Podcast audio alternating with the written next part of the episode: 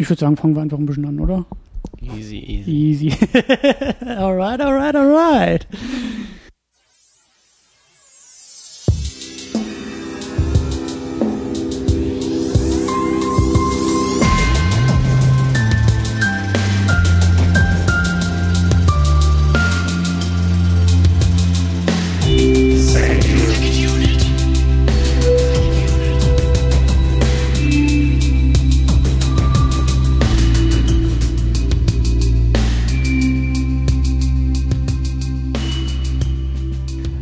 Herzlich willkommen zu einer neuen, zu einer sommerlichen, zu einer zurückgelehnten Ausgabe der Second Unit. Was war das? War das die Mate? Äh, das Bier, Mate, Mischgetränk. Der Summer Drink. Hm? Mhm. Mein Name ist Christian Steiner und ich habe bei mir Hadi Zorbitzer. Hi. Hi. Ähm, ja, was geht ab? Dazed and Confused geht ab. So fühle ich mich auch gerade ein bisschen. Ja, so ist es auch. Also es ist hier irgendwie 35.000 Grad warm, Sommer in Berlin. Und dann haben wir gedacht, packen wir doch mal so einen Sommerfilm aus. Ja, wir müssen nur noch draußen sitzen jetzt. Ja, wir haben es nicht ganz geschafft. Wir haben das Fenster zumindest geöffnet. Ähm, das wird auch in dem Moment sehr schön und sehr lustig, wenn mal wieder so ein Rettungswagen hier vorbeifährt, weil sie es gerne tun. Aber, ich glaube auch, wenn wir draußen sitzen würden, würde das Mikro einfach wegschmelzen. Schmilzt. Ja, definitiv. Und äh, ähm, ich auch. ich tue es jetzt auch Am schon. Am Ende sitze ich da alleine. Aber äh, ja, aber das Thema so Sommer und Sommerfilm und ähm, naja, ich meine, eigentlich dürfen wir uns nicht beklagen, oder? Das Ding spielt in Texas, in Austin. Das ist da noch ein bisschen schlimmer. Ja, glaube ich auch, ja. Ja. Aber ähm, wir haben schon mal die richtigen Vibes heute. Ich glaube auch, auch ohne Bier. Aber das ist eigentlich, also du hast, ich nehme das auf meine Kappe. Eigentlich hätten wir jetzt hier echt ein gutes Bier trinken müssen. Es ist, äh, es tut mir leid an dieser Stelle. ähm, nächstes Mal. Aber ähm, erstmal wollte ich mich, solange ich noch Energie habe, wollte ich mich ein bisschen über diesen Titel aufregen. Also, Dazed and Confused, ist okay. Aber im Deutschen heißt der Film Confusion, Sommer der Ausgeflippten. der einfach wirklich nach 93 klingt. Oder? Ja, das klingt so nach wahrscheinlich dem Film, das das Studio irgendwie haben wollte damals und Link hat dann halt Days and Confused gemacht und das Studio wollte eigentlich Sommer der Ausgeflippten, der neue Teenie-Kracher für die jungen Leute. Ja. für die jungen Leute. Das finde ich ja schön, dass du das sagst. Also ähm, fühle ich mich noch nicht ganz so alt. Aber erstmal der Reihe nach, Hardy. Wir, wir, wir müssen uns noch weiter zurücklehnen. Hi. Hallöchen. Wer bist du eigentlich? Lieber Hardy? Also, woher kennen wir dich vielleicht schon? Ähm, manch einer kennt mich von Twitter und sonst Berliner lesen mich vielleicht mal in der Indie-Kino oder im Yorker und sonst bin ich gerade ein bisschen auf Letterbox eigentlich am meisten sieht man mich da, oder? Aufploppen. Ich, ja, ja. Obwohl gerade auch weniger, muss ich, muss ich sagen. Was aber, glaube ich, eher daran liegt, dass du nicht nachträgst, was du alles im Kino gesehen hast, weil ähm, ich Doch, finde ja, den schon. Untertitel eigentlich ganz gut und ganz passend bei dir. Ich sage immer, der Hardy, der wohnt im Kino. ja, also. Ja, außer den, den letzten Monat so ein bisschen. Ich glaube, ich habe auch viel jetzt Leftovers geguckt und sowas. Ähm, war ich weniger im Kino. Ja, aber was, also, ähm, es gab durchaus interessante Resonanz auf unsere Oscar-Ausgabe, weil ich ab und an von Leuten gefragt wurde, so, hey, dieser Hardy, cooler Typ. Aber stimmt das wirklich, was der erzählt hat? Der hat im Februar schon irgendwie, was waren es, 40, 50 Filme im Kino. Das kann doch nicht sein Ernst gewesen sein, oder? Also ich war Doch, jetzt... Hardy ist so einer. Ich war jetzt letzte Woche Tree of Life im Kino gucken und es wäre fast, also wir haben jetzt Mais, wäre ist ganz knapp vorbei, dass das mein 100. Kinobesuch dieses Jahr wäre. Kinobesuch. Ja. Nicht der 100. Film, den du Nee, gesehen hast? Nee. Der 100. Kinobesuch. Ja, also ich habe jetzt 97 Kinobesuche dieses Jahr. Und ich habe, ich war wirklich sehr wenig im Kino letzten Monat. Was heißt das? Also was ist das in absolut, nicht in relativ? Ach, ich 20 Mal? Nee, das zehnmal vielleicht. Ah, also okay. es ist wirklich wenig für mich. Ich äh, versuche gerade zu überschlagen. Ich glaube, ich war, ich war doch ein bisschen mehr als zehnmal dieses Jahr im Kino, aber Okay, ich meine, ich habe ja auch Berlinale mitgemacht und sowas, da kriegt man ja dann auch irgendwie 20 Filme reingedrückt in der Woche und so. Aber und ich habe halt, also ich war auch ein bisschen arm im Februar, weil ich so viel geguckt habe. Wie ist das eigentlich für dich so? Ähm, im Sommer? Also gibt es für dich eine Kino-Jahreszeit oder Anti-Kino-Jahreszeit? Oder ist dir das völlig egal, wie warm oder hell oder dunkel das draußen ist?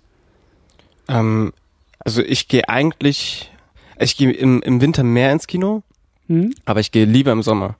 Also ich finde es viel angenehmer, wenn du rauskommst, irgendwie, au- auch wenn es dann schon neun ist oder so und es ist trotzdem noch warm und hell draußen. Das finde ich tausendmal angenehmer, als irgendwie in die Kälte ins Dunkle geschickt zu werden, wo du halt eigentlich schon rauskommst. Hm. Ähm, aber trotzdem gehe ich, äh, gehe ich dann halt doch im Winter mehr ins Kino, weil es halt einfach, weil ich dann irgendwo drin sein möchte und so, ja. Okay. Und halt, wenn man sich mit Leuten trifft, dann im Winter muss man halt irgendwo mal reingehen und dann kann man auch direkt ins Kino. Ja. Aber ich, ich äh, liebe es sehr, auch in, im Sommer ins Open-Air-Kino zu gehen. Das wäre nämlich meine nächste Frage gewesen, ja. Da ist für, das ist für mich hier in Berlin noch eher eine Baustelle. Ja. Also ich war, ich war letztes Jahr ein bisschen, ich glaube so ein, zwei Mal im Open-Air-Kino.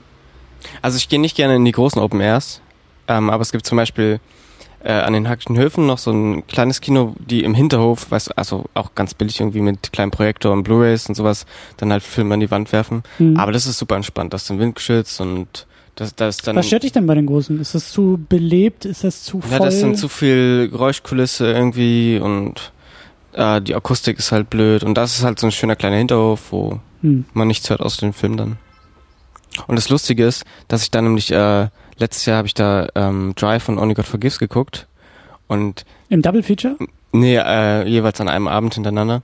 Und das Geile war halt, dass da tagsüber ist da halt ein Café, wo die ganzen Stühle dann stehen und wenn das Open Air anfängt, dann wird ihnen halt gesagt so, okay, wir bauen jetzt hier das Kino auf, ihr müsst jetzt irgendwie weg oder ihr guckt den Film halt mit. Und die meisten bleiben halt da, um den Film zu gucken. Und dann läuft halt Only Only God Forgives und das ist schon irgendwie interessant, dann die Reaktion mitzunehmen. Das soziale Experiment. Ja. Open Air Sommerkino. Schön. Ähm, du hast den Film ein bisschen hier reingebracht. Ja. Wir haben uns äh, ohne Mikrofon schon öfter zaghaft über deine Filmvorlieben ausgetauscht, die nämlich sonst nicht irgendwie Oscar beziehungsweise Marvel Kino ist, sondern eben je nach Tageszeit, je nach Uhrzeit würde ich sagen, Terence Malick oder Richard Linklater. Ja.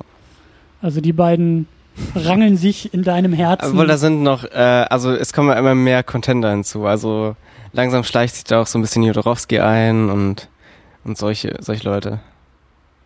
Aber es ist ja alles ungefähr irgendwie, man, man merkt schon, glaube ich, einen roten Faden in dem, was ich gerne. Und an Okay. dem wollen wir ein bisschen rumpulen. Ja. An dem wollen wir, äh, ich denke auch mal so in den nächsten Zeiten, weil also gerade von dir noch mal ein bisschen Medic äh, erfahren und erklärt zu bekommen, ist gar nicht mal so verkehrt. Also für mich und hoffentlich auch für die Leute da draußen. Aber wir fangen jetzt erstmal mit Linklater an.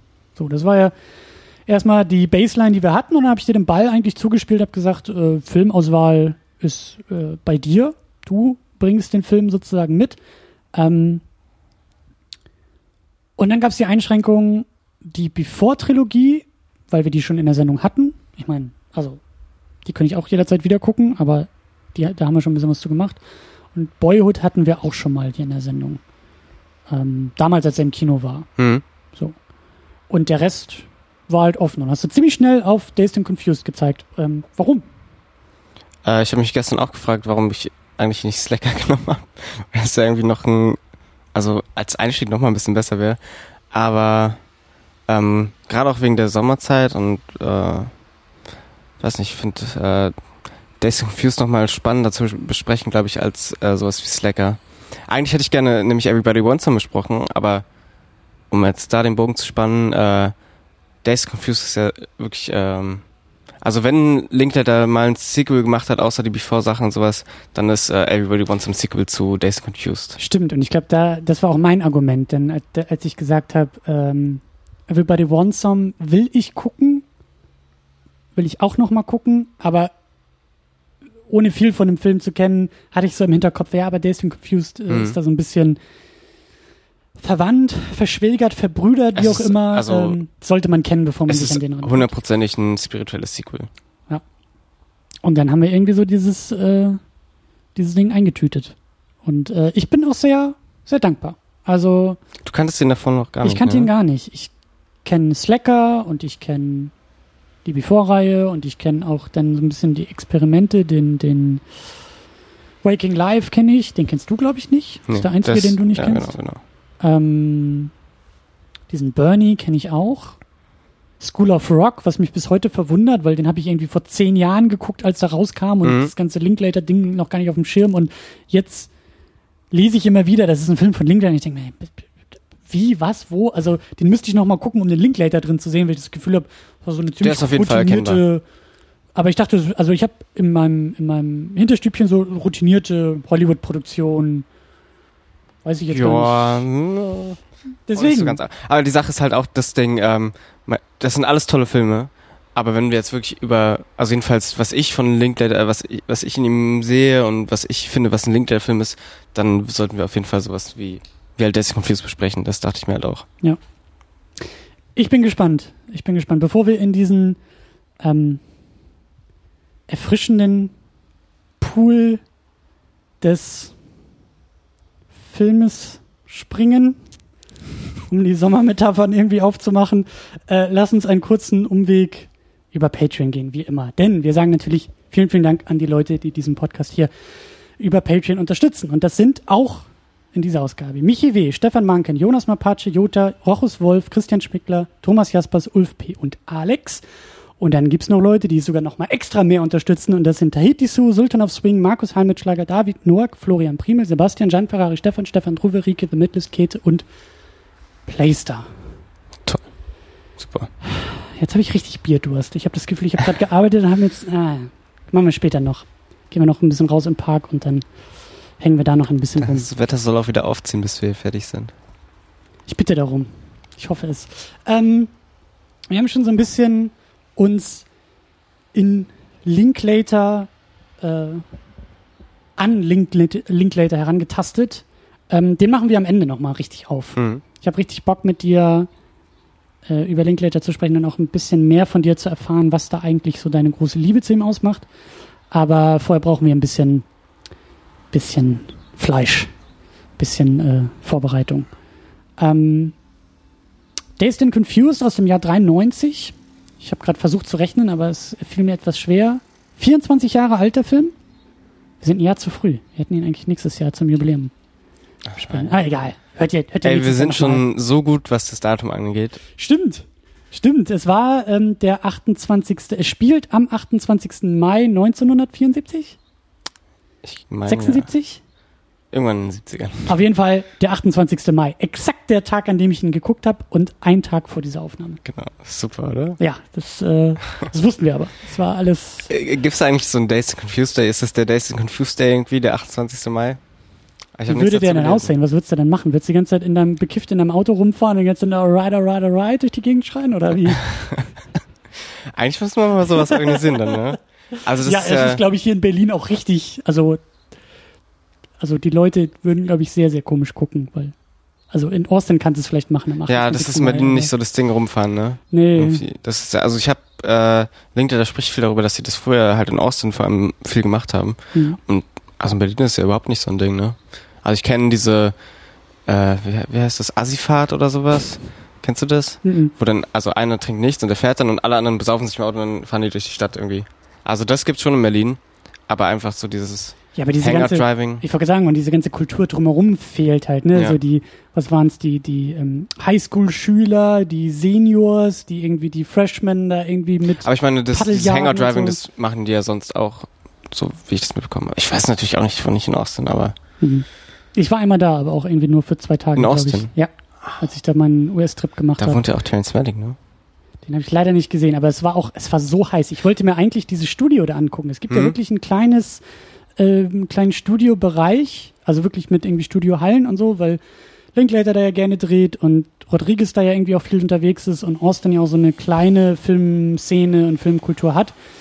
Es war so verdammt heiß. Mhm. Also es war echt irgendwie 38, 40 Grad und ich bin komplett weggeschmolzen. Und äh, viel zu sehen gibt's ja wohl auch nicht, weil das halt echt einfach nur so. Aber interessant, dass also jetzt meine beiden Lieblingsregisseure in der gleichen Stadt irgendwie, ich glaube auch aufgewachsen sind. Vielleicht äh, Austin is calling for me. Keep Austin weird ist auch das Stichwort. Austin ist eine schöne Stadt. Also das ist wirklich, das, also was ich da denn gesehen habe, das bisschen da ist tatsächlich dieser, dieser Inselcharakter. Also ich wollte nach Texas Hm? und dann bin ich aber in Austin gelandet, weil das komplette Klischee von Texas überhaupt nicht gilt in dieser Stadt. Ja. Also ich habe Ähm, Das ist Betonstadt, ne? Also richtig mit Gehwegen und ja, Häuser aneinandergereiht. aber, aber auch kulturell und politisch. Also Mhm. ich bin da irgendwie ähm, ja, da, Hotdog geht- da, essen da gegangen. geht die, die Kunstszene richtig ab dann, ne? Absolut. Ja. Ich habe ich hab eins der liberalsten Gespräche in den USA, weil das war auch gerade die Zeit, als der oberste Gerichtshof irgendwie die gleichgeschlechtliche Ehe irgendwie beschlossen hat und so. Und irgendwie, irgendwie ist es beim Bestellen im Diner irgendwie so gekommen und verquatscht sich irgendwie mit dem mit der Bedienung und ich merke dann so mittendrin, oh mein Gott, was tust du hier gerade? Weil es ging genau um das Thema. Ich dachte, so, du bist ja in Texas, da kannst du jetzt nicht mit der gleichgeschlechtlichen Ehe ankommen. Und der Typ war total, ja, das hätten wir schon seit 20 Jahren einführen müssen. Und äh, also so liberal und so ähm, offen, weltoffen, ähm, wie das Klischee von Texas halt nicht ist. Ja. So, und, Ja, das ist äh, wahrscheinlich auch das, was Linklater daran so fasziniert und warum er immer Filme darüber machen will. Also Slacker ist ja auch irgendwie so eine kleine Liebeserklärung an, an Austin und der ist Confused ja auch. Also, Ja, und, und auch an, ja, an, an Stimmung, würde ich sagen, und auch an diese Zeit und sowas. Ja. ja, es ist so ein bisschen, ich weiß nicht, also ich finde ja, dass Linklater wenig romantisiert immer. Ähm, also es ist eher so natürlich und äh, das funktioniert halt wahrscheinlich gut mit Au- Austin, weil es halt so eine, weiß ich, wie so eine kleine utopische Oase in, in Texas irgendwie ist. So ne? hat es sich angefühlt. Deswegen Ja. sage ich ja, ich wollte nach Texas, aber ähm, es fühlte sich nicht an wie Ja. das Texas, was mein Klischee irgendwie mir da aufgebaut hat.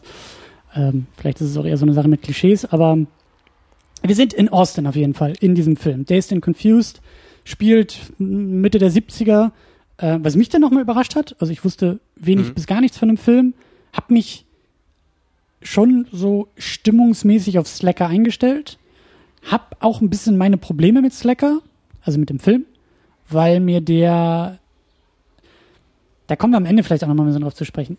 Linklater ist für mich Hit or Miss. Entweder ich mag seine Filme richtig gerne, so wie die Before-Trilogie, oder ich sehe ein interessantes Experiment, was dann für mich selten irgendwie aufgeht.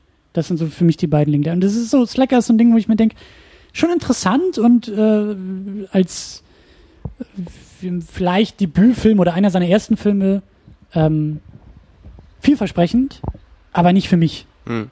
So. Ja, ich meine, interessant ist ja schon mal tausendmal mehr wert als irgendwas äh, Belangloses, was dir egal ist, ja. Absolut. Ah, ja. Und ich war da so ein bisschen zwiegespalten. Ich wusste jetzt nicht, okay, ist auch ein früher Linklater, kann der mich packen, kann Mhm. der mich überhaupt ansprechen oder nicht? Ich hatte auch äh, anfangs meine, also bei der ersten Sichtung meine Probleme ein bisschen mit Slacker. Hm. Ähm, aber das ist halt so.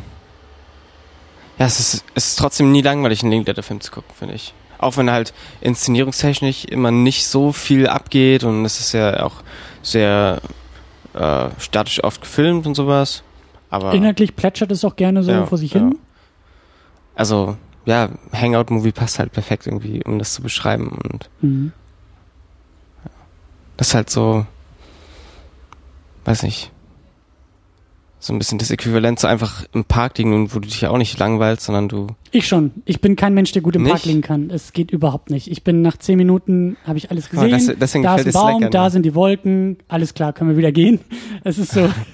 ich bin einfach nicht so der Typ fürs Rumhängen und fürs Mhm. Gut, aber da, dann wird es ja auch mal unterfüttert mit halt den ganzen Dialogen, die bei Linklater auch irgendwie, Hier jetzt bei Days and Confused? ja, bei allen seinen Filmen. Das ist der Punkt. Ich, ich ähm, ähm, habe ich selbst auch beobachtet jetzt hier bei dieser Sichtung. Und das, was mich an den Film rangezogen hat und auch halten konnte, ist tatsächlich diese Stimmung und ist irgendwie der Charme. Das ist schwer anders auszudrücken, aber ich finde diesen Film unfassbar charmant Hm. und irgendwie, er baut eine Menge Hürden auf. Er spielt 74, 76, Mitte der 70er. Diese Zeit kenne ich nicht. Ich bin 87 geboren. Das fällt schon mal weg. Ja. Er spielt Musik, die ich durchaus kenne aus dem Radio, auch gewisse Hits, gewisse Klassiker, aber die auch nicht meine Musik ist. Er zeigt mir Personen, Figuren, Typen ähm, in ja in einem amerikanischen in einer amerikanischen Großstadt, mittleren Stadt, wie auch immer, aber in einem Kulturkreis, den ich überhaupt nicht kenne. Also nichts davon zieht mich aufgrund von Nostalgie oder von, von, von irgendwelchen Bezügen irgendwie direkt rein. Aber trotzdem bin ich gerne dabei. Das ist so ein bisschen das Paradoxe daran. Na, aber ich meine, es passiert ja trotzdem alles im Rahmen von, von einem Event, was wir alle erlebt haben, oder? Also es geht ja halt um jugendlich sein und um halt letzter Schultag und Sommerferien. Also was gibt es ein Gefühl, wo man sich in der Schulzeit mehr darauf gefordert als der Anfang der Sommerferien, weißt du? Und es ist ja sowas, sowas Universelles, dass es egal, wo das spielt. Das ist der Haken, der mich dann wahrscheinlich auch gekriegt hat. Aber ja, ähm, ja da werden, werden wir gleich vielleicht auch noch ein bisschen, ein bisschen mehr drüber sprechen. Ähm, ähm, und ich gucke nämlich gerade nochmal nach. Äh, Linkletter ist 1960 geboren. Das heißt, er war dann in seiner Jugend wahrscheinlich dann ja. als Freshman irgendwie ja. auf die Highschool gekommen. Und Sache, da komme ich auch schon zu einem ganz großen Punkt bei Linkletter, nämlich ähm, es gibt ein Buch von, von Andrei Tarkovsky, wo er geschrieben hat, also es gibt eine Szene aus dem Tarkovsky, und den habe ich nicht gesehen, ähm, wo sich zwei Figuren das erstmal irgendwie begegnen und es passiert nicht viel, aber irgendwas ist da Besonderes. Das, da, da hat Linkletter nämlich mal drüber gesprochen. Und in dem Buch von Tarkovsky schreibt Tarkovsky darüber, dass das äh, die erste Begegnung von seinen Eltern war, als die sich verliebt haben. Und du spürst es irgendwie, also, obwohl er das nicht irgendwie in den Kontext einbettet. Und er meint halt, wenn du irgendwas zeigst, was dir ganz viel bedeutet, dann musst du nichts mehr machen, weil die Kraft des Kinos den Rest für dich übernimmt. Und ich glaube, das ist ganz essentiell bei, bei Linklater, dass er halt so so sehr diese Zeit liebt und diese kleinen Momente, mit denen er denen er auch füttert, irgendwie diese Szenen, die er hat, dass es so besonders wird, weil du merkst, dass es besonders für ihn ist. Mhm. Also du, weißt du, die ganzen Figuren, die er hat, das sind Leute, äh, die hat er bestimmt mal getroffen, das orientiert sich an Leuten, die er kennt, die er irgendwie liebt oder die er interessant findet und es sind diese kleinen Momente, wenn sie irgendwie Bier holen gehen und sowas, was er wahrscheinlich so toll findet, dass sich diese Begeisterung einfach auf, auf mich jedenfalls überträgt. Das fand ich auch so schön. Ich habe danach noch ein bisschen, ein bisschen ähm, über den Film gelesen und äh, Linklater hat eben auch gesagt, dass er ähm, ja so ein so ein so ein gewissen ja so ein, so ein Teenager-Film irgendwie auch machen wollte, Teenager-Geschichte, aber äh, eben auch meinte so es ist halt selten so vorgekommen wie im Kino, dass irgendwie die große unerwartete Schwangerschaft und irgendwie der Mord im Vorgarten und das riesengroße Ding, sondern er sagt in der Regel war es in seiner Jugend tatsächlich das große Thema, ob man im Sommer an Karten für Aerosmith irgendwie rankommt. Mhm. Und das hat sozusagen diesen Sommer so durchgetragen oder ja. so durcherzählt. Und ähm, dieses, also würde ich den Film auch beschreiben, dieses stimmungsvolle, momenthafte ähm, Erzählen, zeigen mehr vielleicht. Ich habe das Gefühl, er erzählt wenig, aber er zeigt viel. Und das ist für mich auch das Ding, warum ich in diese Before-Filme so verliebt bin. Mhm. Ja, ein bisschen anderer Kontext, andere Situation, aber zwei äh, junge Menschen, die sich im Zug im Gespräch verlieren und dann durch Wien stolpern. Ähm, also da, da, da kann man genauso gut sagen, ja, was wird da jetzt großartig erzählt? Da gibt's auch keinen großen Plot und da geht's ja. auch nicht darum, äh, wie irgendwie A, B, C und D passiert, sondern so, da bin ich halt auch voll dabei, einfach nur diesen beiden Personen zuzuhören. Ich denke es auch, ähm, also Linklater hat für mich verstanden, dass es halt in Filmen nicht darum geht, einen krassen Plot zu haben, sondern Charaktere und Gefühl. Mhm. Und weil ich, ich denke, ich gucke keine Filme mehrmals, weil, weil ich den Plot so geil finde, weil wenn ich den einmal gesehen, weißt du, das ist auch so, ähm, wenn mir jetzt irgendjemand sagt, irgendwie, das war alles vorhersehbar, das ist für mich nicht unbedingt ein Argument, wenn es um Plot geht, weil wenn ich den zweites Mal gucke, weiß ich auch, was passiert und wenn es dann noch gut ist, dann ist es halt einfach gut. Ähm, die Sache ist, dass ich keinen Film mehrmals gucke, weil ich den Plot so gut finde, sondern weil mich die Charaktere dabei behalten und ich die so gut finde und immer was Neues über die herausfinden kann, weil da nichts ausbuchstabiert wird. Ein Plot buchstabiert immer irgendwas aus. Darum geht's ja irgendwie, dann was zu erzählen. Und das ist halt fast schon irgendwie das Uninteressanteste dann in solchen Erzählungen. Und es funktioniert auch. Und ich rede mich, rede gerade irgendwie nein, überhaupt Knoten, nicht. aber. Nein, nein, überhaupt nicht. Ich musste nur gerade, ich habe in Gedanken gerade Tamino gegrüßt, weil ich glaube, bei ihm ist der Plot ein ich wichtigeres mich, Argument. Ich verwirre mich gerade ein bisschen sehr auf dem, was ich rede, aber. Du, es ist auch die Hitze. Aber ja. lass uns mal kurz ein bisschen auch über die Charaktere vielleicht sprechen. Ja. Also, äh, ein riesengroßer Cast, ein, ein, ein riesengroßes Ensemble, was wir jetzt auch gar nicht so krass auseinanderdröseln können und wollen. Ähm, weil es auch einfach zu weit führen würde. Ich will aber ein paar Leute dann doch erwähnen. Großen Namen dabei, ne? Eben. Also ähm, fangen wir vielleicht erstmal an, wenn man so will, ne, dann kann man auch schon streiten, so Hauptfigur. Ich würde sagen, es gibt zwei Hauptfiguren. Okay, also eine ist, glaube ich, Jason London als Pink. Das Ja. ist der Footballspieler, der ähm, für den Coach so eine, was ist das, so eine Erklärung unterzeichnen soll, dass er halt schön brav bleibt und Hm. kein Alkohol und keine Drogen und keine Exzesse, weil er muss ja nächstes Jahr im Team spielen, im Footballteam und äh, Ja, er, Ne? ich, oh, nee, erzähl ruhig. Na, das ist ja irgendwie der Vertrag fürs Erwachsenenleben, ne? Also, unterschreib jetzt, dass du deinen Job gut machst, deinen Platz in der Welt findest. Schöner und, Gedanke. ja. Ja. Und das steht ja immer in, im Gegensatz dazu, dass er halt auf der anderen Seite, Das ist Abhängigkeit. genau, Ja. ja, und dass er mit den anderen Leuten was machen will. Und ich glaube, er hat ja auch einmal ist er doch in dieser Kunstklasse, wo irgendwie angeschnitten wird, dass er wahrscheinlich da auch irgendwas macht. Ähm, oder verwechsel ich das gerade mit Everybody Wants Some? Ich weiß es gar nicht. Kunstklasse? Ich glaube, am Anfang gibt es nur so ein bisschen so Werkunterricht. Okay, ja, aber er hat auf jeden Fall noch so ein anderes, eine andere Vorstellung von dem Leben, was er führen möchte, als dieses strukturierte äh, Sportlerleben dann. Ja. Und das, das, damit steht er halt irgendwie im Konflikt und das ist ja auch sehr universell, was da irgendwie angesprochen wird. Siehst du, und ich Trottel hab's noch gar nicht so gesehen, aber das ist ein schöner, das ist ein schöner Gedanke, ja. Es geht darum, äh, nicht erwachsen werden zu wollen. Ähm, dann haben wir Joey Lauren Adam als Simone, die ich wiederum auch aus Chasing Amy kenne. Wer war das jetzt noch? Das ist einer der ersten Filme äh, von Kevin Smith. In nee, ich meine, welche auch, achso, ähm, äh, die Blonde. Eine von den zehn oder so. Blonde. Ähm, die mit dieser total nervigen Stimme. Mit dieser total quietschigen, hohen Stimme, die, wo hängt sie denn noch rum? Ähm, ist auch gar nicht so viel im Film. Ist irgendwie auch in dieser, als die Mädels da die Freshman-Truppe da irgendwie Mhm. zusammenholen, ist sie irgendwie auch dabei. Okay. Also eine Ähm, von denen halt. Genau Ja. von den okay. höheren Jahrgängen. Ähm, Mila Jovovic als Michelle ist irgendwie viel dabei, aber sagt, glaube ich, wenig. Na, dieses Film im Hintergrund und kifft, glaube Genau. ich. Ja. Ähm, auch, glaube ich, eine der ersten Rollen von ihr irgendwie. Hm? Ähm, Ben Affleck ist dabei als, äh, wie heißt er, O'Banion oder so. Hm? Äh, da bin ich ja aus dem Stuhl gefallen, weil ich nicht drauf vorbereitet wusstest war. du nicht? Überhaupt nicht. also als er da mit seinem Paddel irgendwie den, den Ja. Freshman hinterher jagt, ähm, fand ich das schon sehr, sehr amüsant. Aber also es funktioniert. Es ist jetzt nicht nur die Kuriosität, ah, guck mal, ein ja, ziemlich junger nee, ist auch eine interessante Figur. Auf jeden Fall. Ähm, das große Highlight ist natürlich Matthew McConaughey als, als Wooderson. Ja, also die Rolle, Ja. das Meme, das er dann auch später selber wurde.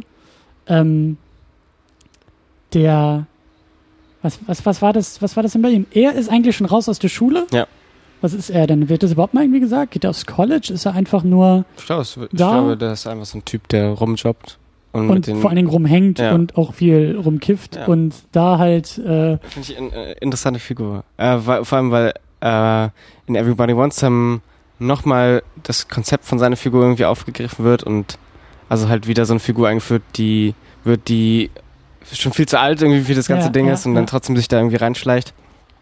Kann auch irgendwie, das schwingt so ganz viel mit, finde ich irgendwie, weißt du, weil ich glaube, das ist schon eine Figur, die viele da beneiden irgendwie, weißt du, weil er halt sein Ding durchgezogen hat. hm. Aber der sitzt wahrscheinlich auch manchmal zu Hause und, weißt du, ist schon zu alt dafür und. Das ist der Punkt. Für mich ist er eher so ein Hängengebliebener. Also äh, der Film zeigt sehr positiv, ne, so, weil er ist halt, wie sagt man, ähm, so ein bisschen auch das Alpha-Tier. Er ist der Älteste und ne, er macht am meisten möglich und ist irgendwie so der Erfahrene in der ganzen Ah, ich meine, es gibt ja auch schon so ein paar, also humoristische dann natürlich, aber Spitzen irgendwie, die das so ein bisschen thematisieren, dass er irgendwie dann, also wenn er noch, noch mehr weiter so macht, dann hat er irgendwann pädophile Neigungen, ne, wenn er immer noch auf die Highschool-Chicks steht und so.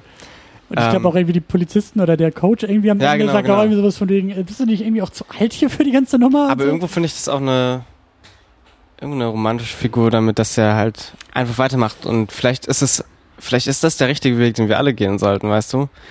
Uns dem irgendwie total widersetzen. Ja, ich fand es aber auch interessant, als sie am Ende da auf dem Feld sitzen und, und ähm, ähm,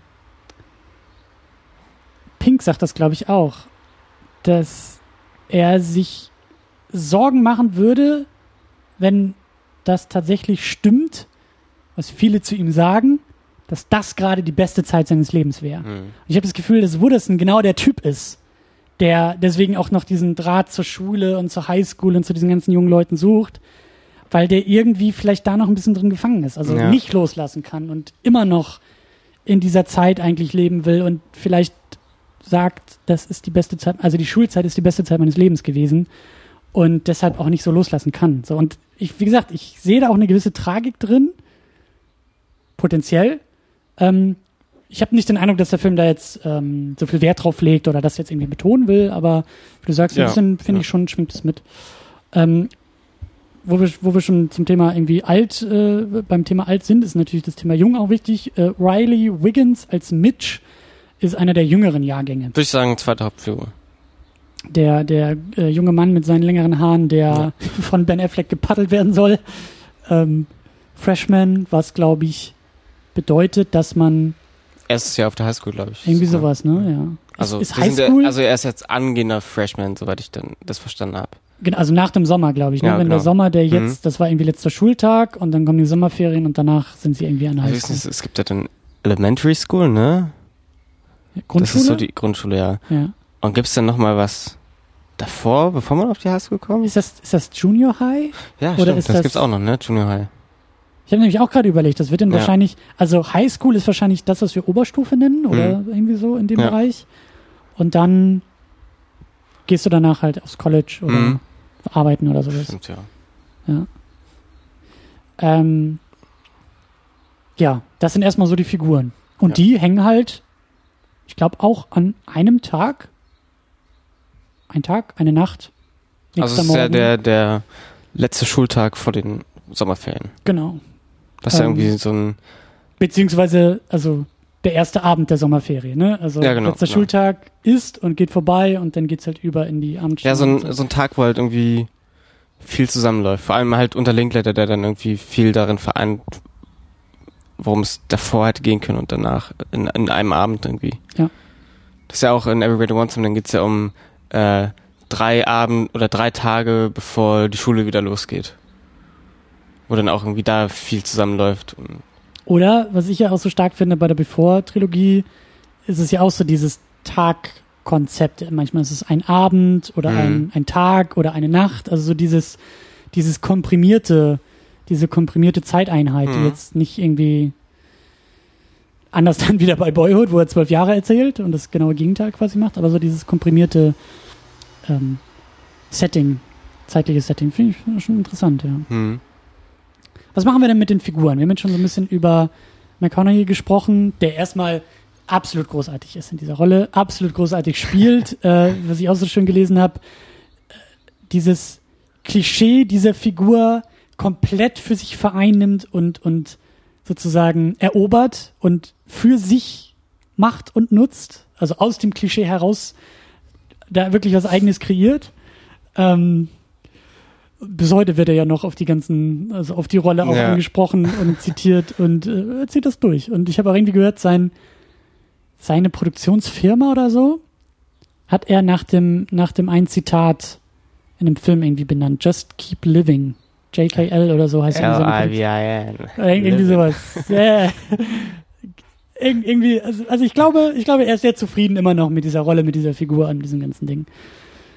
Ja, ich überlege gerade. Ähm, also erstmal wollte ich noch sagen, dass ich finde, dass Mitch auf jeden Fall, also er ist ein Hauptcharakter und Pink und dass die beide auch eine Spiegelung voneinander sind. Also Mitch ist irgendwie der, auch ist ja auch irgendwie visuell verankert, weißt du, dass er auch bei der Ich- längere Haare Ich schüttel, so. schüttel gerade ein bisschen mit dem Kopf, Hardy. Du hast im Vorgespräch gesagt, oh, lass uns, wir machen mal eher ein bisschen ruhig wir machen mal, so Linklater ist auch gar nicht so für die Filmanalyse und jetzt knallst du hier die Thesen raus, ey. Aber ich äh, will dich nicht unterbrechen, sondern ich äh, lausche dir sehr gespannt. Weißt du, Spiegelung. Ich habe auch das Gefühl, Pink sieht dann viel halt von sich in, in ihm und versucht sich sein, sein äh, Vergangenheits-Ich so ein bisschen zu leiten.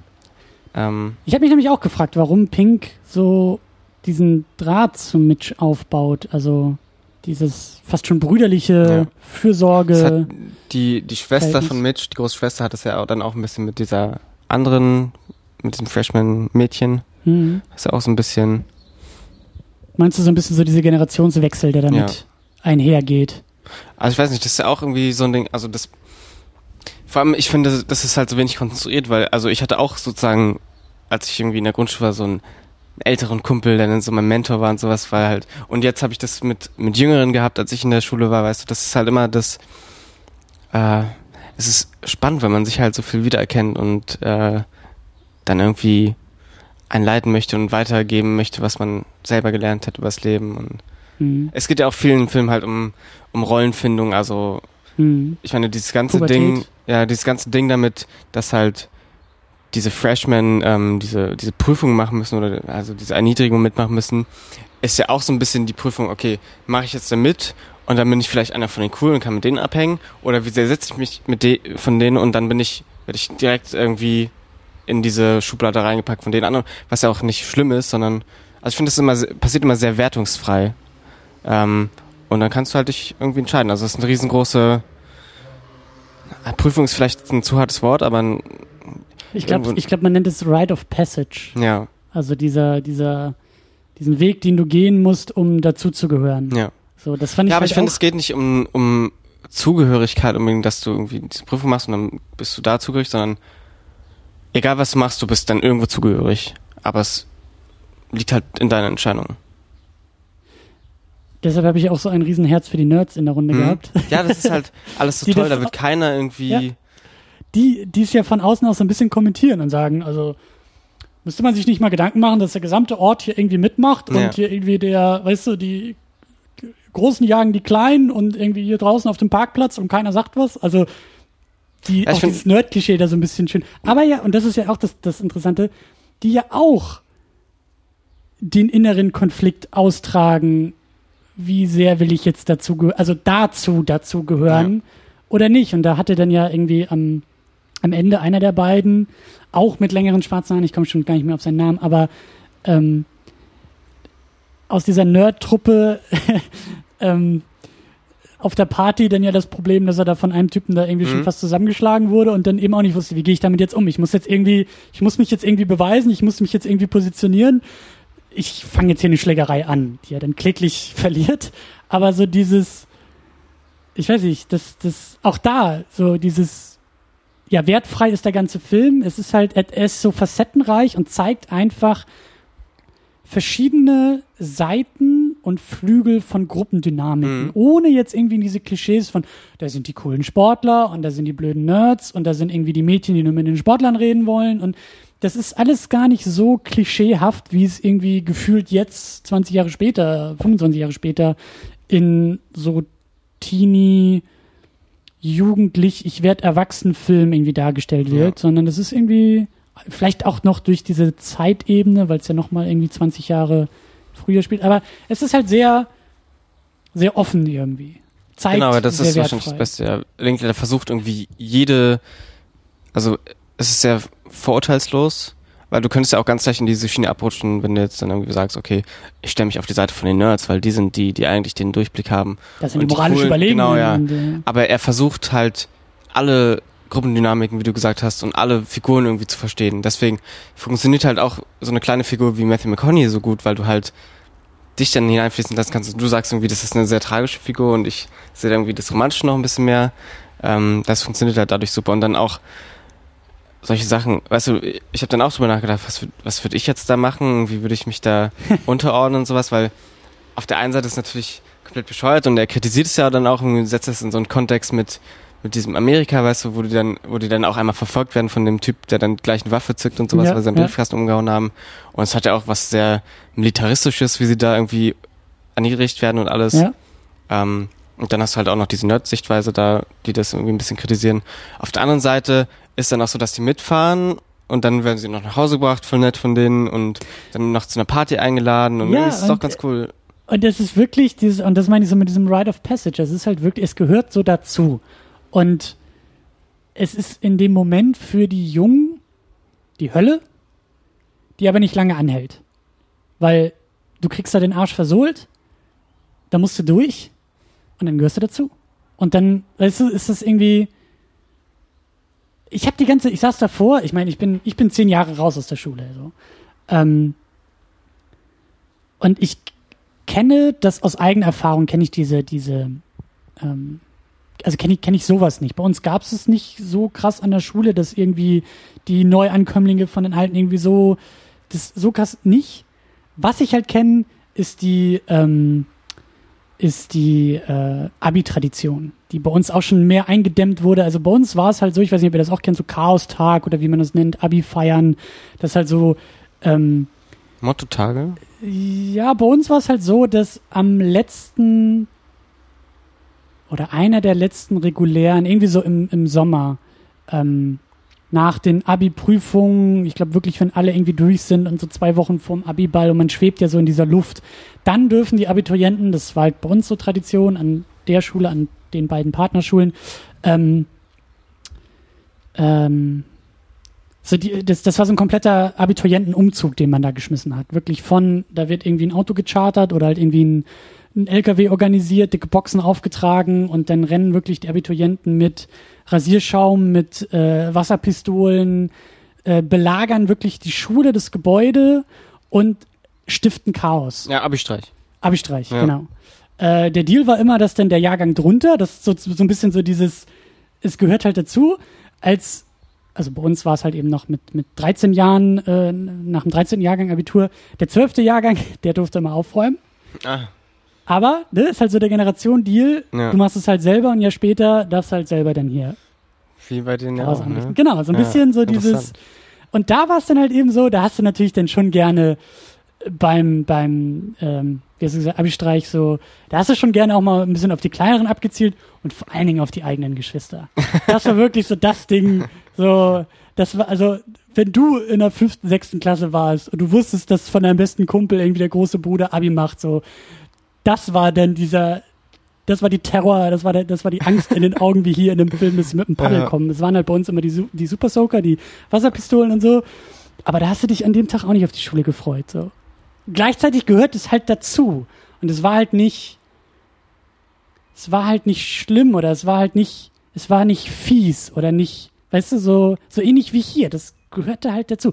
Ist bei uns dann leider schon abgeschwächt worden. Also ähm, ich kann mich dran erinnern, als ich halt jünger war, mhm. gab es halt wirklich großartige Aktionen. Also da war wirklich die, die Schule war halt wirklich belagert. Also ja. bis hin zu, zu ähm, in einzelnen Fluren irgendwie gefühlt sämtliche Tische und Stühle des Gebäudes in einen Flur reingeballert. Und du hattest halt dein Unterricht am Ende des Ganges und der Lehrer musste erstmal 20 Minuten diese Tische mhm. auseinanderklabustern. Oder irgendwie Heu, das in der Aula so verstreut wurde, dass selbst drei Wochen später immer noch irgendwo was gefunden wurde.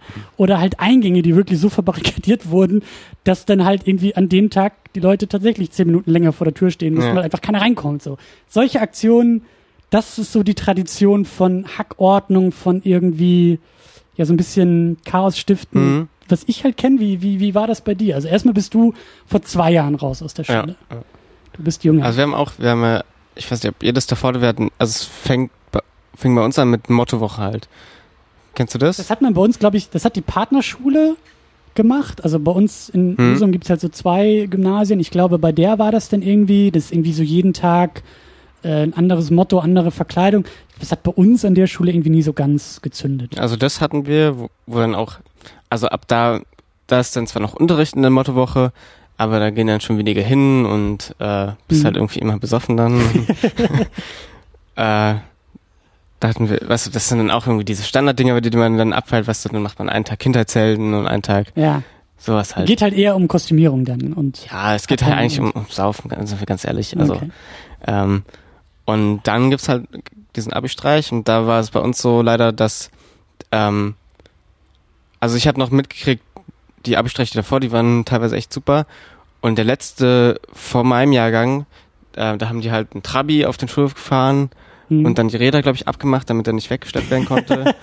und dann haben die halt aber irgendwie ähm, ein bisschen ordinärere Sachen gemacht und das hat die Schule nicht so geil gefunden. Dann ja. hatten wir halt wir haben halt so einen riesigen Block von Regeln bekommen für unseren Abi-Streich. Ja, das war bei uns. Und das war ganz schön scheiße. Ja. Und dann haben wir halt, also es war trotzdem ganz lustig, wir sind dann alle um 5 Uhr morgens irgendwie zur Schule, haben das mit dem Hausmeister abgesprochen und dann haben wir alles zugeklebt und äh, überall Becher mit, mit Wasser gefüllt auf die Treppen gestellt, damit man da nicht durch konnte und sowas Mhm. und halt Musik angemacht, das war ganz lustig. Aber ich habe schon von geileren Sachen gehört und sowas. Also ähm, die, das Gymnasium bei mir in Moabit, da haben sie einmal, also habe ich jedenfalls gehört. Ich weiß nicht, ob es stimmt, aber es, Das sind die besten Geschichten, diese Ja. Legenden, die man Ja, ja, auf dem Urban Schulhof Legends, erzählt. Ja. Ja, da haben sie anscheinend den Schuleingang zugemauert und dann davor Musik gemacht.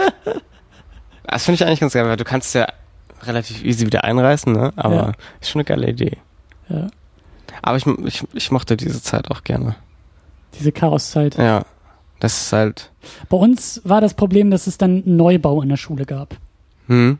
Also äh, seitdem, also nach meinem Abi haben sie dann die ganze Schule umgebaut, aber es gab halt vor so einen neuen Anbau, der dass die dann vorsichtiger waren. Ja, ja, also da hieß es dann wirklich, ihr dürft überhaupt nicht rein in die Schule. Es muss alles irgendwie draußen passieren und bloß nicht und ja nicht und äh, macht nicht. Ich kann mich erinnern, ähm, da war ich in der Mittelstufe oder so, auch zum Thema ein bisschen vulgärer, ähm, da stand im Raum zum Lehrerzimmer ein Klo. Ich weiß nicht, wo es herkam. Ich weiß auch nicht, was aus dem wurde. Aber du gehst halt einfach nur so die Treppen hoch und bist völlig verschlafen und musst irgendwie die erste Stunde Erdkunde oder was auch immer. Steht da mitten im Flur halt ein Klo.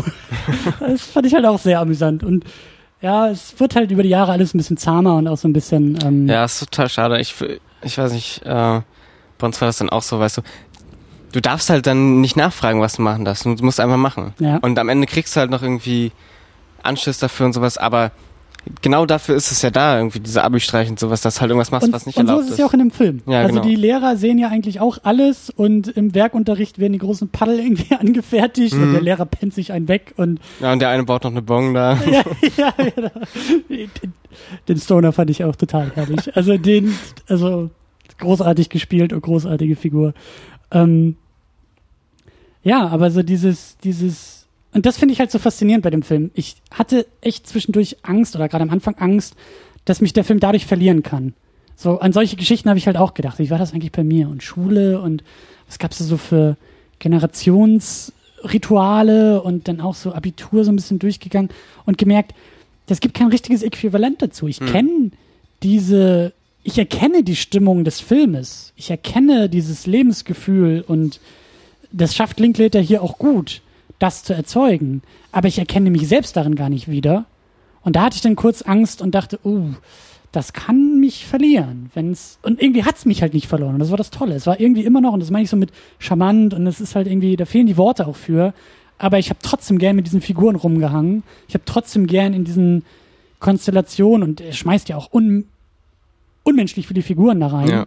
Und das, das hat alles funktioniert und das ist irgendwie für mich wie so ein geglückter Zaubertrick, dass ich irgendwie davor saß, entzaubern wollte und dann aber gemerkt habe, der Trick funktioniert. Und das ist für dich wahrscheinlich auch, oder? Ja. Äh, Oder siehst du dich dann noch eher drin, weil du noch mehr den Bezug zur Schule hast? Oder? ist tatsächlich so, dass als ich den letztes Jahr das letzte Mal gesehen habe, habe ich mich noch sehr stark darin wiedergesehen. Ähm, und diesmal war es ein bisschen anders, aber es war so ein Zurückkehren und wieder mit irgendwie den Kumpels aus Days Confused noch mal einen Abend verbringen, weißt du? Das ist irgendwie das Coole, dass man zu diesen Charakteren zurückkehren das kann. heißt, du hast den vor einem Jahr das erste Mal geguckt. Ja. Da warst du auch schon ein Jahr raus aus Ja. der Schule. Das heißt, das ist für dich sozusagen kein Film aus deiner eigenen Schulzeit, den Nee, du mit nee. 16 irgendwie entdeckt hast. Und aber es war halt auch die perfekte Zeit, um den zu sehen irgendwie, weil äh, es geht Hm. um den letzten Schultag und sowas und das war dann ein Jahr her und ich hatte irgendwie diese Nostal Nostalgiephase dazu, wo du dann vergisst, wie scheiße der Unterricht eigentlich war. Ja, das ist, ja. Dann verklärt man ja noch einfacher, ne? Ja. wenn man nicht mehr drinsteckt. Und, Ja. äh, Jetzt ist es halt schon wieder anders. Irgendwie jetzt habe ich nicht mehr diese Nostalgie dazu, weil ich irgendwie hm. äh, ich hatte nämlich vor einem halben Jahr hatte ich einen Traum, wo ich wieder in die Schule musste und dann habe ich auch gefragt, dass so, das ist so schlimm gewesen, wieder in diesen Unterricht zurück zu müssen. Warum habe ich irgendwie das so Hm. Wo kommt das her? Ja, ähm, aber und seitdem denke ich, okay, weißt du, 20 Prozent von der Schulzeit waren diese geilen Pausen und nach der Schule und sowas. Aber die meiste Zeit war trotzdem Kacke. Also ganz im Ernst. Das ist, ja das, das ist ja das Schöne bei der Nostalgie. Wart mal ab. Im Laufe der Zeit wird sie immer verklärter. Und dann siehst du nur noch die, weißt du, dann werden aus den 20 Prozent die 80 Prozent und dann irgendwann 100 Prozent und dann bist, ist alles nur noch toll und schön gewesen und so. Ja. Ne, was ich halt an Linklater so toll finde und an Days Confused vor allem auch. Ähm, was ich halt, als ich den das erste Mal gesehen habe, habe ich gedacht, okay, vielleicht verliert er mich halt dadurch, dass irgendwie, okay, sie haben den letzten Schultag und dann passiert was richtig Tolles, die haben die geilste Party dann noch und alle sind glücklich und sowas. Das ist aber halt nicht so, wenn du dann irgendwie deinen letzten Schultag hast, ne, und dann kannst du irgendwie, hast du diese Verbindung nicht dazu. Das Tolle ist ja, dass dann, guck mal, ich fange nochmal so an, ja. Mhm. Ich habe damals in der Schule Project X geguckt, als meine Partyzeit so anfing. Und du wolltest dann halt immer, So eine Party auch genau, haben. genau. Mhm. Und das ist halt immer blöd gewesen, weil du natürlich nicht so eine Party hinkriegst, weißt du? Mhm. Und bei Linklater ist es halt so, dass die Figuren dann losgehen und die Party wird erstmal abgesagt, weil die Eltern zu Hause bleiben. Was Und ich auch, ich fand's auch so herrlich. Es war so herrlich, wie diese Bierlieferung Ja. ist. Schön. Und dann sind sie am Ende, also dann fahren sie eigentlich die ganze Zeit rum, dann gehen sie mal in diesen, in diesen Billardraum und sowas. Ja. Aber es passiert nichts Großartiges oder sowas. Ja. Und dann sind sie halt am Ende in diesem Wald, wo alle so ein bisschen chillen und saufen. Aber es ist nie dieser Höhepunkt da oder diese Party, auf die du neidisch bist, sondern er findet so diese Schönheit darin, dass es halt einfach genau so abläuft irgendwie. weißt du was? Der Film feiert die Erfolge im Kleinen und nicht im Großen. Ja. Ein Highlight zum Beispiel, als der, ich glaube, Mitch hieß er, hier diese, der, der, der jüngere Jahrgang, die jüngere Hauptfigur, als der Bier kaufen geht, Mhm. Ohne Ausweis.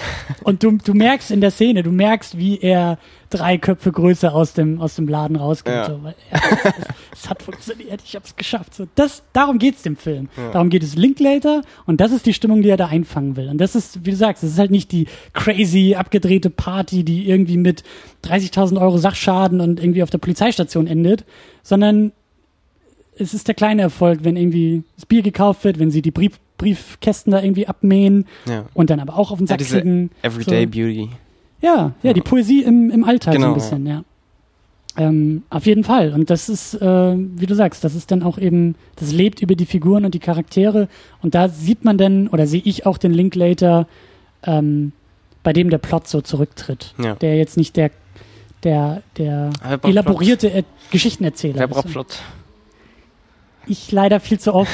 ja. Wir haben ja schon Melek angedeutet, so, Ja. warte mal, bis wir da irgendwie ankommen und den irgendwie anpacken, aber ähm, ja, Hm. Ich hatte gerade noch irgendwas.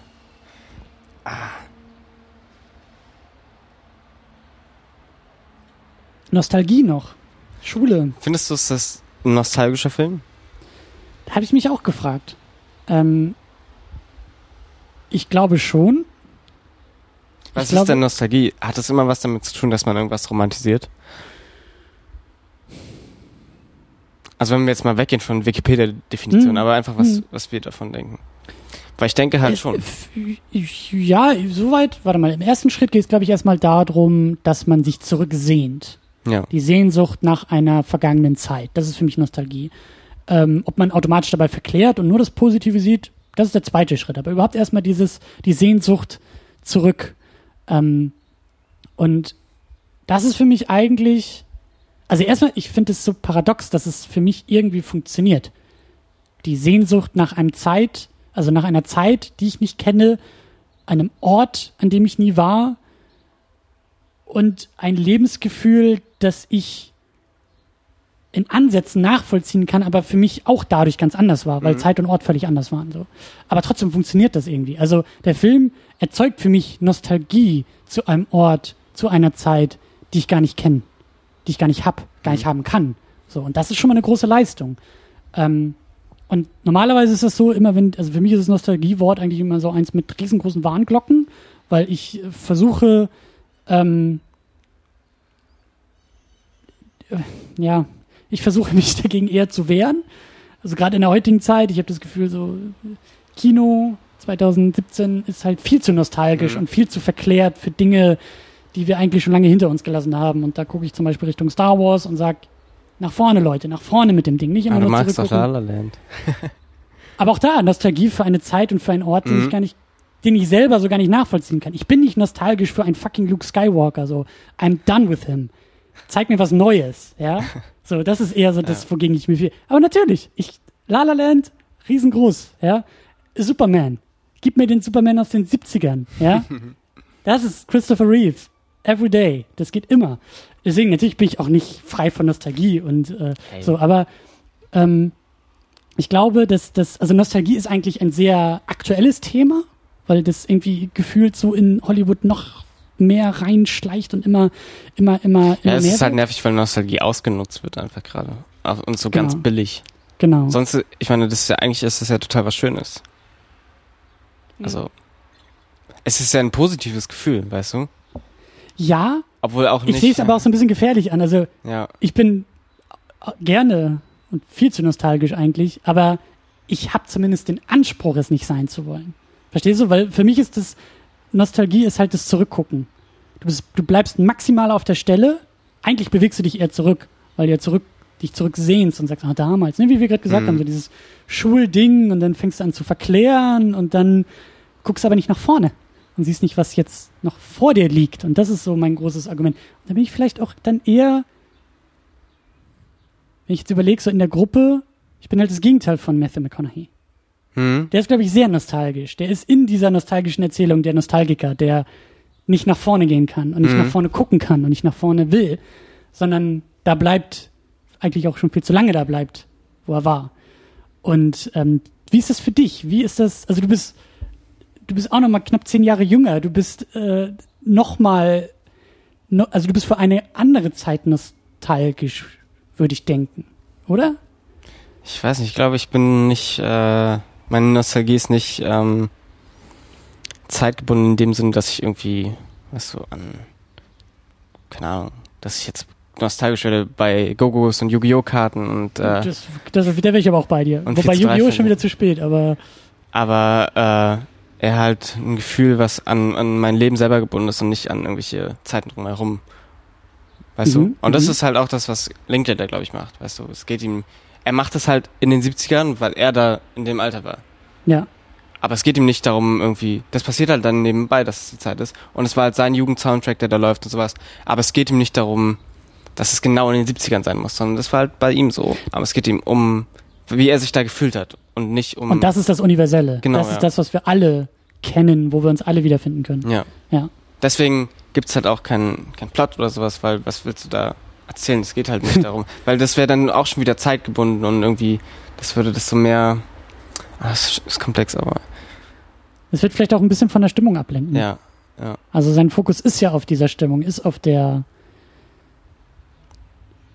These, Arbeitsthese vielleicht, ist auch genau das die Möglichkeit, es universell zugänglicher zu machen, indem du sagst, ähm, die Stimmung, die Figuren sind, also da drin oder da dran können wir uns eher finden als in einer Handlung, weil in dem Moment, wo Ja. du sagst, ich bin mit 17 aber nie irgendwie quer durchs Land gefahren, um ein Konzert zu sehen, dann hast du wieder Leute verloren. Ja, das schränkt halt alles wieder ein. Genau, aber wenn du sagst, pff, ich bin halt auch mit 17 durch die Gegend gefahren und hab abgehangen mit meinen besten Freunden und ich sehe irgendwie hier einen Teil ja, von meinem Kumpel. Who didn't, weißt du?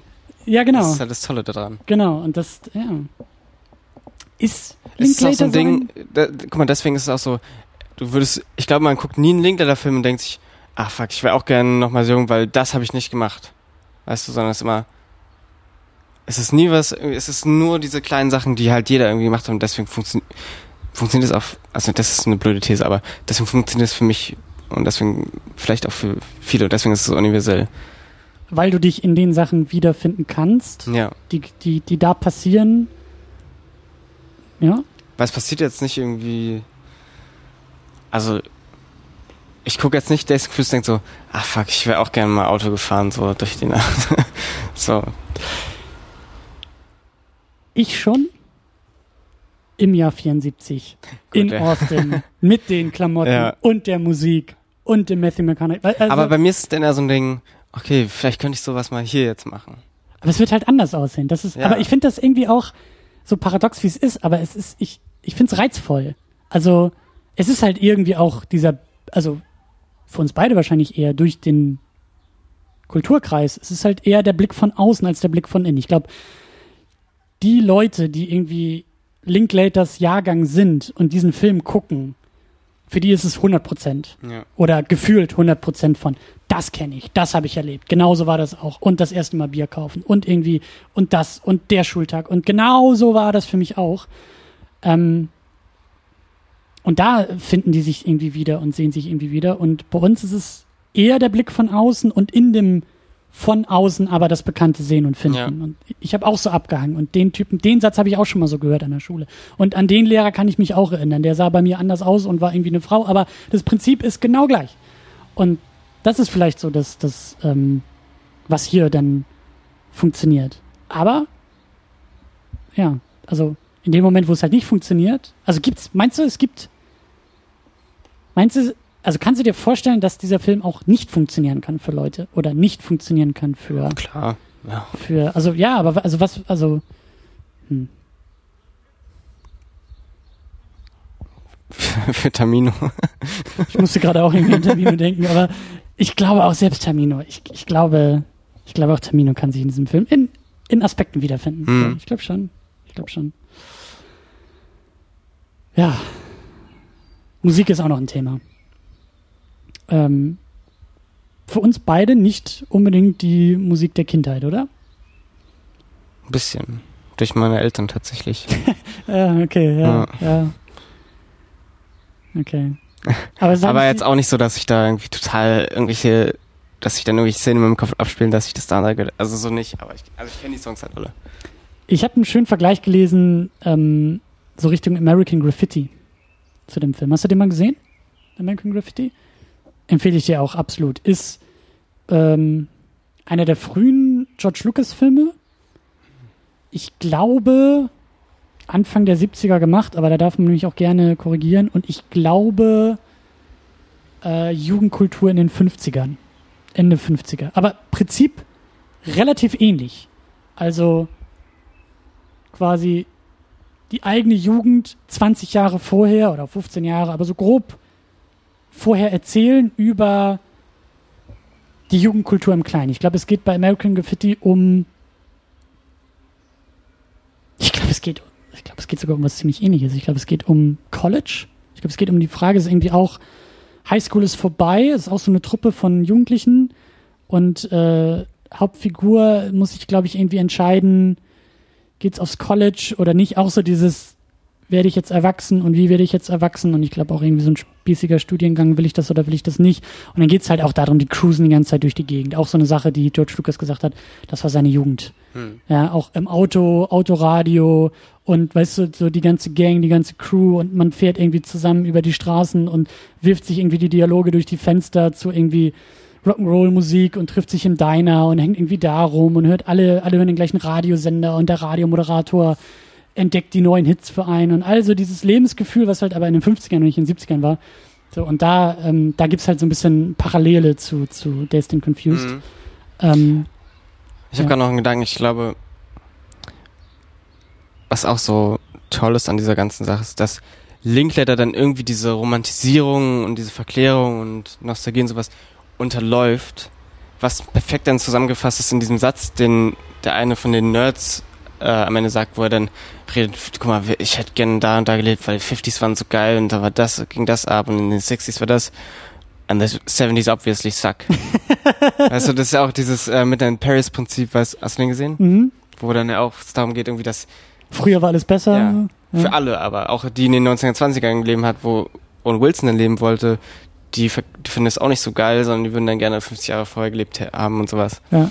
Weil, Das ist aber auch Nostalgie. Das ist auch Nostalgie. Ja. ja, weil du, ja, und er, er findet dann einfach, ich weiß nicht, das ist auch so ein bisschen das Ding, wenn du das dann siehst und das hörst, was er sagt, dann denkst du irgendwie nach, okay, weil, guck mal, wir denken bestimmt auch mal die 2010er, wenn wir das jetzt mal so nennen, nach und denken, okay, guck mal, früher war 90 war das los und sowas. Und was, was passiert in den 2010ern gerade? So nichts Geiles irgendwie.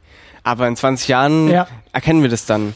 Weil man braucht auch Abstand. Und dann, wenn du dann sowas hörst, dann kannst du vielleicht irgendwie das auch jetzt schon anders wahrnehmen. Und das beruhigt einen auch. Aber das ist auch Teil vom, vom Älterwerden. Ja. Dieses ähm, Gefühl von, also das sind jetzt wirklich die schlimmsten Zeiten, die wir hatten. Also vorher war immer alles gut und immer alles besser, aber jetzt ist gerade richtig scheiße. Klar, das zieht sich, das Para oder das, die Ironie ist ja, es zieht sich durch alle Generationen und jede Generation hat es zu jedem Zeitpunkt von sich so gesagt. Aber ähm, also das, ja, und da, das meine ich, das ist dann irgendwie so diese Nostalgie, gegen die ich am liebsten ankämpfen würde. So, weil ich erwische mich ja auch manchmal, dass ich gut, ich bin nicht in der Lage, die 90er so sehr zu verklären, weil ich schon auch glaube, dass die 90er ziemlich schlimm waren. Vielleicht sind es dann eher so die Anfänge der 2000er, auf die ich dann gucke und sage, ja, das war aber auch schon, und wir hatten da. So noch 9-11 und so. Na, den, den Aspekt jetzt vielleicht nicht unbedingt, aber so das Kino war schon irgendwie besser als jetzt und da so und da und hier und so.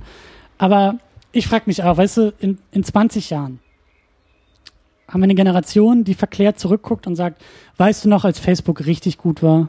Ja. Ja, damals, als Facebook noch Folgendes gemacht hat. Und Snapchat, erinnerst du dich an Snapchat? Ja, was ist nur aus Snapchat geworden? Verstehst du? Das ist, das wird aber Früher so haben die Leute noch Snaps geschickt. So, ja, und ich alter Mann, ich grummeliger alter Mann, der fast 30 ist, Ja. guck jetzt auch so drauf und sag mir, also vor zehn Jahren war das Internet wirklich besser. Also jetzt mal ganz ehrlich, als wir noch kein Facebook hatten und alle noch selber geblockt haben und Twitter auch noch nicht existierte und von Snapchat niemand geredet hat. Also das war das wirklich gute Internet. So, ich erwische mich ja auch in diesem Denken, in diesem Ja. Modus und, und Ach, äh, ich, ich, äh, ich denke da viel drüber nach in letzter Zeit und ich irgendwie, ich, ich liebe die Zukunft. Und die digitale Revolution ist, ist so fucking interessant. Also, ich, ich sehe da, also, seit einem halben Jahr denke ich viel darüber nach und ich, ich bin, stehe da immer positiver zu. Ich finde, da ist ganz viel, was wir, weil, guck mal, das ist genau das, was wir erkennen müssen und das ist auch, was, was ich durch Days Confused und mit einem Paris sowas gewonnen habe. Weißt du, das ist so einfach, dann über irgendwas zu urteilen, was wir nicht kennen und einfach mal Augen aufhaben und irgendwie wach bleiben und gucken, was da so abgeht. Und da spricht die Jugend in dir. Das Ja. ist, äh, aber das, also ich erwische mich hier, wenn ich mit meinem Vater mich unterhalte, dann wird's halt richtig schlimm.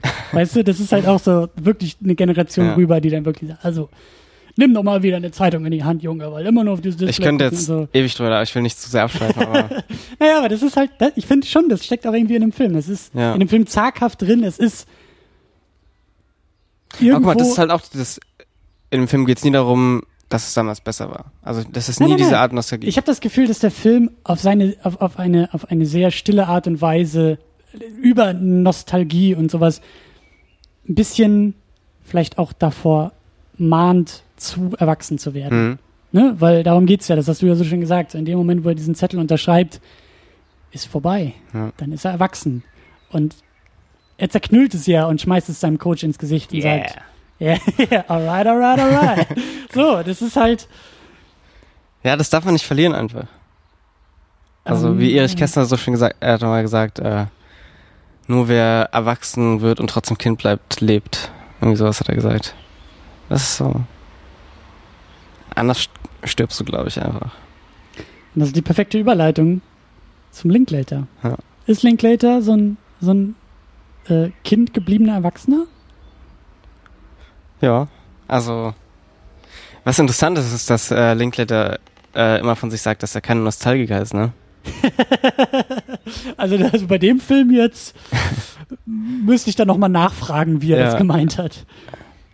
Ja, ich verstehe das. Also kommt halt, auch- das ist halt auch, wenn dann wieder, dann kommen wir in irgendwelche langweiligen Definitionsdiskussionen, aber wie, was versteht er denn überhaupt unter Nostalgie, ne? Also, aber, ich glaube, mh, Linklater geht vielleicht in beide Richtungen. Also einerseits finde ich, ähm, oder ich, ich nehme ihn als großen Experimentierer äh, wahr. Das ist denn derjenige, der sagt, ähm, drehen wir doch diesen Boyhood einfach mal so nebenbei und Hm. gucken, was nach zwölf Jahren rauskommt. Ja, jemand, der gerne auch mit Filmformen herumspielt und auch auf so einer technischen Ebene. Der, Ja. der Waking Life oder auch der ähm, Scanner Darkly. Scanner Darkly, den habe ich zum Beispiel auch noch nicht gesehen, will ich unbedingt sehen. Das ist ja auch sehr unkonventionell, was er da macht. Er Ja. probiert das mal aus und guckt, was bei rumkommt. Und Waking Life ist halt auch dann auch so ein bisschen losgelöster, weil ich versuche hier mal Träume irgendwie einzufangen und zu verfilmen und verfremde und immer andere Animationen und so. Ähm, und da würde ich sagen, das ist halt, das hat nichts mit Nostalgie zu tun. Das Ja. ist halt wirklich nach vorne gerichtet, nach vorne, also und auch na, und auch, auch losgelöst von Konventionen und das ist wirklich, das ist ein, ein frischer, ein, ein, ein, Mhm. ein ähm, dringlicher Linklater. Ich glaube, das ist einfach diese Einstellung, dass er da, das ist gar nicht, überhaupt gar nicht in seinem Mindset drin, irgendwie Nostalgie und sowas. Das, er ist einfach er und er ist dann so, ja, ich mache jetzt hier, Ja, aber ich glaube, das ist ein bisschen, ich glaube, da kann man sich auch schnell aus der Fähre ziehen. Ich glaube aber schon, er ist ein Romantiker. äh, ja. Er hat, er hat romantische Gefühle für diese Zeit, die auch Aber ich glaube, es ist nicht, daran gebunden, dass er irgendwie, okay, ich muss jetzt unbedingt was über die Zeit, er ist generell so für alles, glaube ich, einfach. Das ist so dieses Ding. Deswegen würde er sich wahrscheinlich auch nicht als nostalgisch bezeichnen, weil er, auch wenn er einen Film über jetzt machen würde, wäre das genauso. Wie ist es denn mit dem Everybody Wants Some? Der spielt auch in den 70ern? Oder? In den 80er. Okay. Deswegen, ich warte jetzt darauf, dass er dann den 90er-Film macht. nee, das ist ja dann, äh, also hier haben wir 70er, letzter, letzter äh, Tag vor den Ferien Schule, ja. Genau. Und dann haben wir 80er, drei Tage bevor College wieder losgeht. Also, ne, würde ja nicht so ganz hinkommen, wenn man sagt, es sind es ist quasi die gleiche Generation später. Doch. Ja? Okay. Also wäre denn der 90er-Film, weiß ich nicht, fünf Jahre im Berufsleben oder so. Also ich meine, so ganz logisch wäre das natürlich nicht, aber, Aber ungefähr. so ungefähr. Okay. Das wäre nämlich meine Frage. So, also ähm, er macht halt sozusagen, er zeigt halt nicht Jugendliche in den 80ern, die ihren letzten Ferien, ihren letzten Schultag haben und vor den großen Sommerferien stehen, sondern er springt auch mit den Figuren ein bisschen weiter in der Zeit. So, dann zeigt er vielleicht auch wieder eher das, was er, was er kennt oder so. Ja. Das ist ja. Ja, das ist ja auch, also da erzählt er halt von seiner College-Zeit, war ja auch, also das geht ja um halt äh, College-Studenten, die ähm, Baseball spielen am College und dann in so Häusern wohnen dafür, wo sie dann irgendwie sozusagen eine WG haben und Mhm. da äh, dann halt Party machen die letzten drei Tage bevor Schule wieder losgeht. Und das ist ja genau das, was Linklater damals auch gemacht hat. Und da hast du halt auch wieder den, diesen, diesen Zwiespalt zwischen, äh, also Jake, die Hauptfigur, ist halt in diesem Sporting verankert und deswegen ist er auch im College. Aber er liest halt auch viel und will eigentlich auch was mit Kunst machen. Und Hm, Mhm. Da kommt dann wieder der. das ist ja genau das, was Linklater damals durchgemacht hat. Der war ja auch Baseballspieler am College Okay. und hat viel gelesen dann und ist dann da irgendwann übergegangen und hat dann mit den Filmleuten viel rumgehangen und sowas. Die Selbstfindung im College. Ja. Ja. Hm. Was macht Linklater denn noch so? Ich habe am ehesten Schwierigkeiten, diesen Studio oder diesen angepassten Linklater irgendwie einzuordnen, der wie gesagt School of Rock gemacht hat. Bernie vielleicht auch so ein bisschen. Ah, Ich finde, das das- sind aber, also so richtig diese Studiofilme würde ich jetzt auch nicht nennen. Ja, ist vielleicht das falsche Wort. Es sind, Sind vielleicht das- ein bisschen, äh, sind das seine Filme? Also sind das Filme, wo du das Gefühl hast, ja, die mussten aus Linklater raus? Oder sind das vielleicht eher so ein paar Gelegenheitsjobs, Sache die er mitgenommen sind hat? ähm, Filme, wo er von anderen Leuten erzählt. Also Bernie Mhm. basiert auf diesem Fall von Bernie. Mhm. Weiß nicht, ob du davon was gehört hast. Das ist Ja, auch in Austin Rande, ja. passiert. Dieser nette Typ, der dann jemanden umgebracht hat, weil er einem ausgetickt ist. Mhm. Ähm, und School of Rock ist ja ein äh, adaptiertes Theaterstück. Also das sind dann, die fühlen sich dann anders an, weil er halt über andere Leute erzählt. Und wenn er halt persönliche Filme macht, dann sind es so, Eigene Erfahrungen, eigene Gefühlsfilme, Lebensphasen. genau, ja. genau. Okay. Das trifft es ganz gut. Ich meine, die Before-Filme sind ja auch aus eigener Erfahrung. Er hat ja auch irgendwie mal von so einer Reise erzählt oder so, ja. in der. ich glaube, es basiert noch auf Filme, also inspiriert von, aber das ist alles so vermischt, ja. Genau. Mhm. Also halten wir fest, es gibt den persönlichen Linklater, es gibt den Linklater, der seine Geschichten erzählt und es gibt den Linklater, der ihm vielleicht bekannte, aber, aber ähm, andere Geschichten über andere erzählt. Seine Geschichten, Ja. Geschichten über andere. Manchmal verm vermischt sich das auch ganz stark. Also äh, es gibt diesen einen Film Fast Food Nation von ihm, ähm, wo die erste Hälfte so eine Art ähm, fiktionalisierte Doku ist. Also das fühlt sich so an, als ob er eigentlich gerne eine Doku über das Thema machen würde. Also so äh, Fleischkonsum und äh, was da alles in, in die McDonalds-Burger reinfließt eigentlich und sowas Mhm. und das halt aber in eine Geschichte verarbeitet. Ähm, und dann erzählt er das halt irgendwie von ähm, mexikanischen Einwanderern, die dann in, in so einer Fleischfabrik arbe arbeiten, weil sie halt hingetrieben werden, weil es in Mexiko so schlecht ist und sowas. Ähm, und dass dann halt unausgebildete Leute in der Fleischerei irgendwie das zerschneiden und dann halt Scheiße, in, also literally Scheiße im, im Fleisch landet und sowas, weil die halt nicht ausgebildet dafür sind. Und dann ganz langsam geht er halt zu einer Figur über und dann wird's auf einmal so dieser klassische Linklater-Film, wo, weißt du, dann taucht auf einmal Ethan Hawke auf, dann taucht der Junge auf, aus Boyhood auf und dann ist es auf einmal wieder dieser persönliche Linklater, wo dann über Zukunft und sowas alles gesprochen wird, über Freiheit und ja, Rebellentum. Was ist denn dein Linklater? Was ist der, welcher dieser Linklater ist deiner? Was interessiert dich? Was zieht dich an Linklater heran? Mein Linklater ist der, der persönliche Linklater. Auf jeden Fall. Also, ähm, guck mal, die Sache ist, ich glaube, ich bin einfach sehr interessiert daran, an Filmen und Filmemachern, die mir vertrauen irgendwo, wenn ich ihre Filme gucke und mich nicht an den Leinen nehmen und mir sagen, was ich jetzt fühlen sollte. Und wenn ich dann halt nicht, wenn das nicht passt, dann mag ich halt den Film wahrscheinlich nicht. Sondern ich kann immer meine eigene Gefühlswelt da rein projizieren. Ähm, weißt du, es halt, wenn ich jetzt irgendwie, äh, ich weiß nicht, ich will jetzt nicht Guardians of the Galaxy 2 spoilern. Aber mir fällt gar nichts anderes ein. Okay, ich mach's eigentlich ohne Spoiler. Mhm. Wir haben ja am Ende von Guardians of the Galaxy eine emotionale Szene, die auch ein bisschen traurig ist, ne? Ich kann da nichts anderes reinprojizieren als, okay, ich mache jetzt vielleicht diesen Charakter und jetzt habe ich traurige und ein bisschen schöne Gefühle. Mehr ist da nicht zu holen, weißt du? Mhm. Wenn ich einen Linklater-Film gucke oder einen Malik-Film oder sowas, kann ich alles da reinprojizieren. Ich kann, weißt du, ich habe Tree of Life vor zwei Jahren mal gesehen und ich fand, es war ein wunderschöner, positiver Film. Und jetzt habe ich ihn letzte Woche gesehen und ich finde, es ist ein furchtbar ängstlicher Film. Genauso bei Song to Song. Als ich ihn das erste Mal gesehen habe, habe ich gesagt, okay, also so, so ängstlich und so zynisch irgendwie auch ein bisschen und düster habe ich Malik noch nie gesehen. Und dann habe ich ihn nochmal gesehen und dachte, okay, habe ich irgendwas falsch gesehen letztes Mal? Das ist ja ein total optimistischer Film, Film und aber es kommt immer darauf an, was du fühlst, gerade worüber du gerade nachdenkst. Und das finde ich ist das interessanteste Filme machen einfach. Ähm, ja. Und deswegen dieser Linklater, wo ich halt selber gucken kann, was ich da sehe, weißt du. Hörst du das? Das Schreien, das Schlagen. Hörst du nicht? Das, vielleicht höre ich das noch, weil ich so ein bisschen auf Kiel eingeeicht bin, aber ich höre Tamino schreien gerade. das kannst du doch nicht ernst meinen.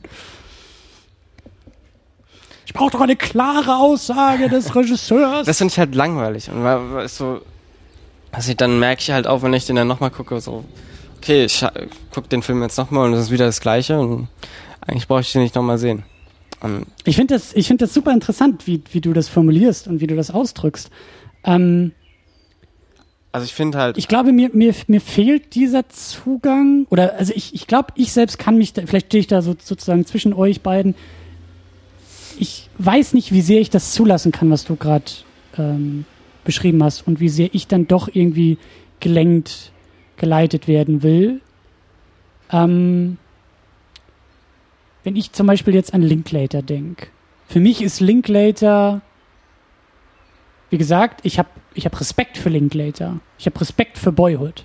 Ich finde, ähm, ist glaube ich auch, wie gesagt, drei Jahre her. Wir haben das Ding irgendwie direkt nach dem Kino geguckt. Ich war sehr, also nicht gehypt, aber ich war sehr gespannt, positiv gespannt auf diesen Film. Kam so gerade aus unserer Before-Trilogie-Reihe irgendwie.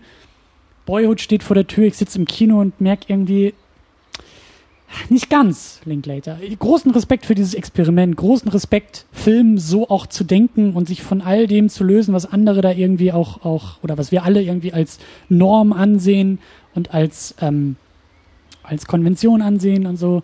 Aber hat für mich nicht ganz funktioniert, das Experiment. Hättest du vielleicht eher als Serie machen sollen, hättest du vielleicht doch ein bisschen mehr die Gedanken über Plot machen sollen, war mir denn doch ein bisschen zu, hm, lange Rede, kurzer Sinn. Experiment ja, funktioniert nicht so ganz. Der Linklater, den ich wirklich liebe, ist der Before-Trilogie-Mensch, bei dem ich das Gefühl habe, Linklater, du bist genauso ein verfluchter Romantiker und genauso, du bist, du, wir schwingen, auf der, gleichen, wir so schwingen so auf der gleichen Wellenlänge bei diesem Film. Also, das ist schon nicht mehr feierlich, so. Ähm, und da, da ist, da, da pocht mein Herz. Da bin ich voll dabei. Ich glaube aber, aufgrund der Figuren, ich liebe diese beiden Charaktere, ich liebe die Art, wie die miteinander reden. Ich bin so gerne einfach dabei. Ich beobachte diese beiden einfach so gerne ähm, und führe mit denen diese Gespräche und bin da auch der, der verkopfte. Das ist wahrscheinlich auch einfach ein Thema, was dich mehr anspricht. Also manchmal ist es so einfach. Ja, aber es ist ja, es ist ja nicht auf einmal ein komplett anderer Filmemacher. Nee, es fühlt nee. sich für mich irgendwie an wie ein ja. anderer Filmemacher, aber irgendwie, ähm, Aber ich meine, dadurch, dass er sich halt so zurücknimmt, Aber hast du das kommt es ja Gefühl? auch auf dich an, weißt du? Und wenn du dann halt gerade, aber das Gefühl habe ich halt nicht. Ich habe nicht das Gefühl, dass das, dass die Before-Filme so offen wie möglich sind, sondern schon sehr deutlich auf etwas zeigen. Und ich genau das, worauf sie zeigen, wertschätze und liebe. Weißt du, was ich meine? Hm. Also diese Offenheit, die sehe ich dann eher hier bei Dazed and Confused. Was mir gefällt, was ich jetzt auch nicht, also was, was für mich nicht in die gleiche nicht, Kategorie also ich weiß, das, äh, die Before-Filme habe ich ein bisschen länger nicht mehr gesehen, aber vielleicht ist es auch eine andere Art wieder von. Ich sag ja nicht, dass ich Hm. die Art dann nicht mag. Finde ich ja Hm. auch toll, wenn's so, also, weiß ich. Wer kann schon sagen, wie, vorher sagen, welche Filme er gut findet und welche nicht, ne? Deswegen gucken wir sie ja. Hm. Sonst würde ich nur Filme gucken, die ich, wo ich weiß, dass ich die großartig finde, du. Aber ähm, wenn es passt, dann passt. Ja, ich lasse das mal durchgehen, so als, als, als Antwort, weil wir machen die Tür auf, wir müssen sie ja nicht komplett Ja, aber guck mal, ich sag mal so, wenn ich jetzt im Moment irgendwie, das war letztes Jahr halt so, ich habe viel über Schule nachgedacht und was mache ich jetzt und irgendwie würde ich gerne, was, also ich habe keinen Bock auf den Unterricht mehr, aber ich würde gerne nochmal so Sommerferien haben, wo halt, weißt du, weil das Mhm. war halt dieses erste Jahr, wo ich Sommerferien hatte, ohne dass ich davor Schule hatte. Das war letztes Jahr. Oder Hm. was vorletztes Jahr? Nee, letztes Jahr eigentlich, oder? Letztes Jahr. Let, let, letztes ja. Jahr war dein erstes Jahr aus der Schule raus, also ohne Genau, Schule. ja. Und weißt du, in den Jahren davor hast du dich dann immer, du wusstest genau, wer wann im Urlaub ist und sowas, weil du halt darüber geredet hast.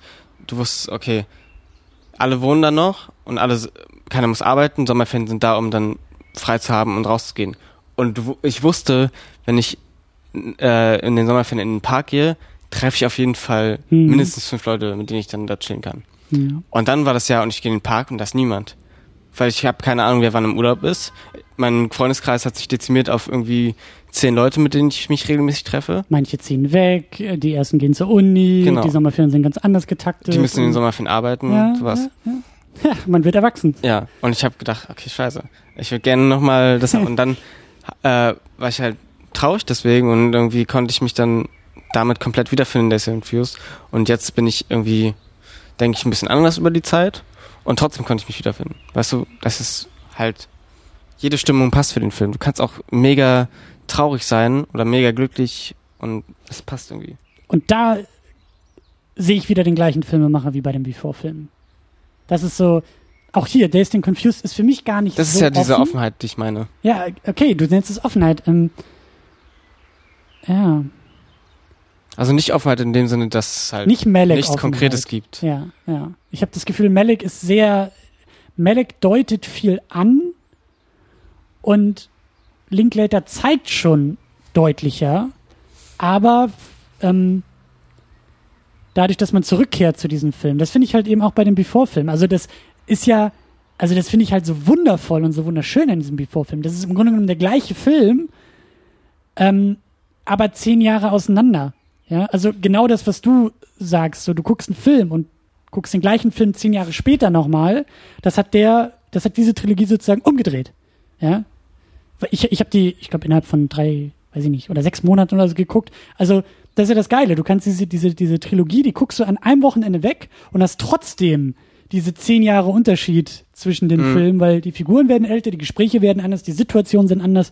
Und das finde ich ist halt so dieser, das ist, das ist vielleicht dann eher der Linklater, der einfach eine, wenn es funktioniert, eine, oder wenn es für mich funktioniert, eine enorm hohe Halbwertszeit hat, weil diese Filme so breit sind, so offen sind, dass das ständige Wiederkommen in diese Filme sich lohnt. Weil durch das Wechseln deiner eigenen Perspektive, durch neue Erfahrungen, die du gemacht hast, durch neue Situationen, neue, neue Lebensbereiche, die du dir erschließt, dann wieder dahin zu gehen, erschließt dir diesen Film anders und neu. Mhm. Ich glaube auch, Linklater ist, glaube ich, also das habe ich in Interviews auch rausgehört und sowas, jemand, der sehr viel beobachtet und sehr genaue Menschen beobachtet. Und ich glaube, daran, wie er Charaktere aufzieht und wie er Dialoge aufzieht, das ist so genau beobachtet, dass jeder, jede Dialogzeile, diese ganze Komplexität, was, wenn wir ein Gespräch führen, da schwingt so viel, so viel Verschiedenes mit.